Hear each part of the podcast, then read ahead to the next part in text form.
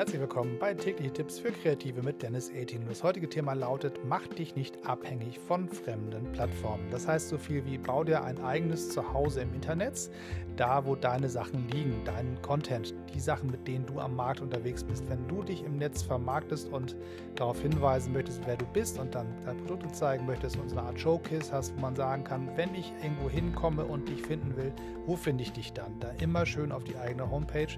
Denn wenn man sich auf den Plattformen anderer ausruht, wie zum Beispiel Facebook oder YouTube, da gibt es unfassbar viele Beispiele für Leute, die da richtig eine Bauchlande gemacht haben, weil sie sagten, meine Karriere läuft bei YouTube, meine Karriere läuft bei Facebook und da produziere ich mein Zeugs für, da wird es gezeigt, da finde ich meine Kunden und da entsteht dann sozusagen mein Business. Wenn ich das aber mache, dann bin ich irgendwie davon abhängig, dass die nicht auf die Idee kommen, ihre Algorithmen zum Beispiel zu ändern oder die Spielregeln zu verändern. Klassische Beispiele sind zum Beispiel bei Facebook hat man früher gut Leute erreicht, die man kannte, die in einem Umfeld waren, mit denen man Bezug zueinander hatte. Heute hat man eigentlich keine Chance mehr ohne gekaufte Reichweite. Das heißt, sobald diese, Spielfeld, äh, diese Spieländerung entstand, dass Facebook nicht mehr sagte, wir sind ein Netzwerk für Freunde und Verwandte, sondern wir sind ähm, ein Netzwerk für Firmenkunden, die dort ihre Werbung schalten. Und die anderen dürfen ja auch alle rumlaufen, wenn sie wollen. Also diese Logikveränderung, die sie gemacht haben, hat für ganz viele, gerade kleinere Leute, die da gesagt haben, hier finde ich meine Geschäftspartner, hier finde ich meine Kunden, Hochzeitsfotografen zum Beispiel, haben eine wunderbare Welt gehabt.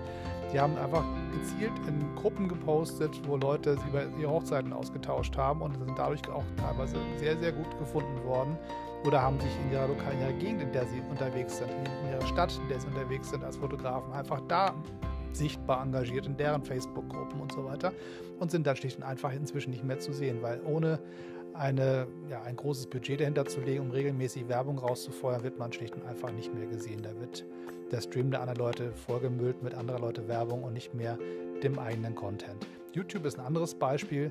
Da war es früher immer so, dass ich als erstes, wenn ich meine YouTube-App gestartet habe, die Sachen angezeigt bekommen habe, die ich abonniert habe. Also wo ich gesagt habe, das interessiert mich.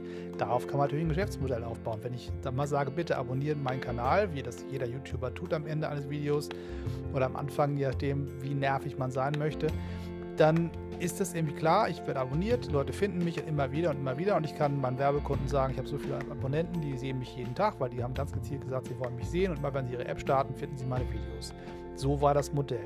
Inzwischen ist YouTube dahin gekommen, dass sie einfach die App so gebaut haben, dass nicht mehr die Abonnenten oder die abonnierten Videokanäle als erstes gezeigt werden, sondern das Zeugs, was irgendwie als Trend durchläuft und die Sachen, die du sehen sollst, die Empfehlungen werden dir als erstes angezeigt. Das heißt, du musst aktiv den Sprung rüber machen in den Reiter, bitte meine Abonnenten, äh, meine, Abo, meine Abos zeigen.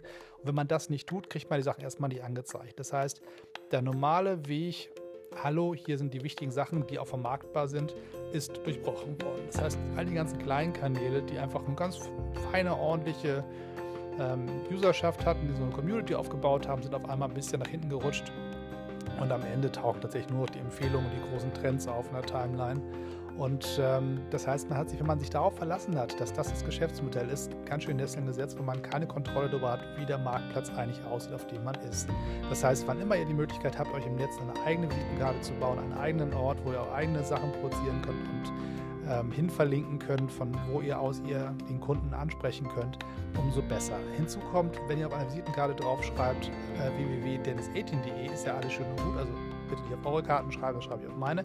Aber wenn ihr dann draufschreibt, youtube.com slash dennis18 zum Beispiel, das macht null Sinn und sieht auch nicht so irre professionell aus. Von daher immer schön auf die eigene Homepage verlinken vom Selbstmarketing her, man macht sich da ein bisschen seriöser und außerdem macht euch nicht abhängig von den Spielregeländerungen anderer Plattformen, die euch in Wahrheit nicht fragen werden und auch nicht da großes Interesse daran haben, euch als Person glücklich zu machen, sondern einfach nur dem eigenen Algorithmus folgen, möglichst viel Geld verdienen wollen. Das ist leider leider heutzutage der Fall.